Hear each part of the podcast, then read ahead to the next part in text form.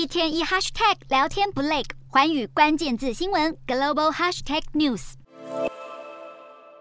社区出入口被栅栏封住，街道空荡荡。因为北京最近疫情升温，又要强化封控了。中国卫健委最新通报，二十四日全国新增了三万两千多例本土确诊，其中北京有症状和无症状加起来将近两千例。街上因此出现许多大白和施工人员为封控做准备，场景宛如四月的上海。同样被新冠病毒笼罩的广州，从十月下旬就不断出现反抗封控措施的行为，有些民众会突破封锁区域，或是移动路障。根据广州市公安局的统计，从十月二十三日至今，已经取缔了一百四十八件防疫犯罪案件，而民众之所以想要逃脱，不是没有原因。类似怒火也在郑州蔓延。在郑州宣布要进行流动性管理后，大批富士康郑州工厂的员工想要离职，却因为待遇等问题而引起抗争。最后，富士康在二十四日承诺会给每位员工一万人民币，也就是台币四点四万的津贴后，抗争才稍微有所平息。而身为富士康客户的苹果也派员到现场了解状况。不过，就在这个时间点，和硕宣布上海厂要重新招工，不禁让人联想，和硕是否是因为富士康的混乱，有机会接下将来 iPhone 十四的生产，成为这波混乱意外的受益者？